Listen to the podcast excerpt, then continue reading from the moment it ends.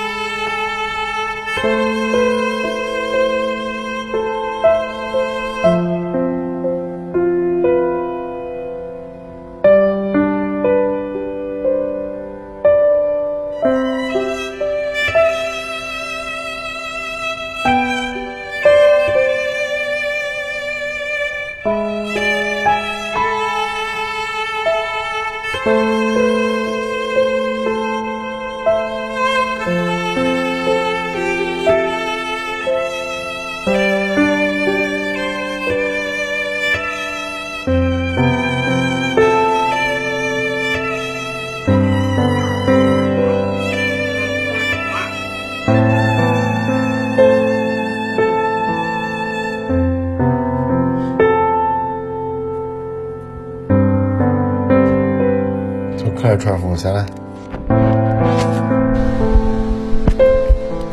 十二姐妹，十二英，在当年修建红旗渠的工地上，十二姐妹的名声叫得很响。十二姐妹，十二英，红旗渠上干得凶。十二姐妹指的是名字比较复杂的 十二个女青年，像名字叫荣珍、凤巧、艳菊、松针、改秀、用仙、巧容等。十二英是指名字中都带有一个“英”字的十二名女青年，比如梅英、淑英、春英、腊英、爱英、俊英、改英等。在红旗渠通水之前，采桑村和临县许多村庄一样，也是个吃水如油的苦地方。每逢干旱，就得翻山越岭到五里外的南景色村去挑水。由于那里只有一口活水井，取水的人多，常常半夜就得去排队，半天只能挑两回，地里的禾苗只能听天由命。当听说要修渠，把漳河水引到临县的消息时，大家高兴极了，无不欢手称快。开会时，队长说：“谁愿意去修渠，谁报名。”话音未落，大家都举起手来，争着要去。报名的人中，男人居多，也有女的。女的大部分是二十岁左右的女青年，也有结了婚的，但不多。那时候，受1958年大跃进的影响，人们基本上没有了节日的概念，规定正月十六正式上工。正月十五就开始出发，往修红旗渠工地走。那天一大早，女同志和男同志一样，天不明就背着铺盖、工具和口粮上了路。由于人年轻，修渠的目的明确，所以虽然背负着沉重的行李步行前进，但一路上也是高高兴兴，又说又笑。整整走了一天。天黑时才达到目的地。人村公社盘阳村西。由于修渠的民工很多，村里房子有限，为了照顾女同志，就让女同志住在屋里，男同志就住在野外。为了多住人，打的都是地铺，可地上连铺的东西都没有，就到野外拾秸秆，上山割点草铺在地上就睡觉了。那时正是三年困难时期，一天三顿饭。不管是玉米面饼，还是小米稠饭，都是定量分饭吃。喝的汤能见月亮，用筷子一捞，是一筷子干红薯叶，甜到嘴里，真嚼不动。有时连干红薯叶也吃不上，就吃树叶。有的树叶又苦又硬，难以下咽。为了充饥，只好挤着眼往肚里咽。由于营养跟不上，许多女同志不来月经。工地上的一切行动都实行军事化管理，上下工都吹号，严格按号令作息。每天天不亮就起床吃饭、上工，午饭后也不休息，天黑后才收工。修渠需要先挖出渠沟来。挖土和抬土是最先的任务。抬土是有指标的，为了完成任务，抬土时来回都是小跑。现场有人专门负责广播，谁抬得多、跑得快就受到表扬。插红旗，谁抬得少、跑得慢，就要挨批评。插黑旗，人都要面子，谁愿意丢人现眼呢？渠沟挖出来。就该垒渠岸了。垒渠岸是个技术活，让男人干了；而垒岸需要石头，所以打炮眼炸石头任务就交给了女同志。为了激励女同志好好干，领导想了个好法子，挑出二十四名女青年分成两个组，把名字带“英”的分在另一个组，称为“十二英”；把名字复杂的分在一组，称为“十二姐妹”。两个组的姐妹们决心都很大，在誓师大会上，没结婚的表示不修成红旗渠，绝不结婚；不修成渠，头发白了也不出嫁；结了婚的表示不修成渠，绝不回家，宁愿甩掉十斤肉，也不当修取软骨头。万事开头难，一开始很多女同志是不会打铅的，打铅时常常把。锤子砸在扶铅人的手上，把手砸得血流。扶铅者疼得厉害，却也不埋怨，简单包扎一下，接着干。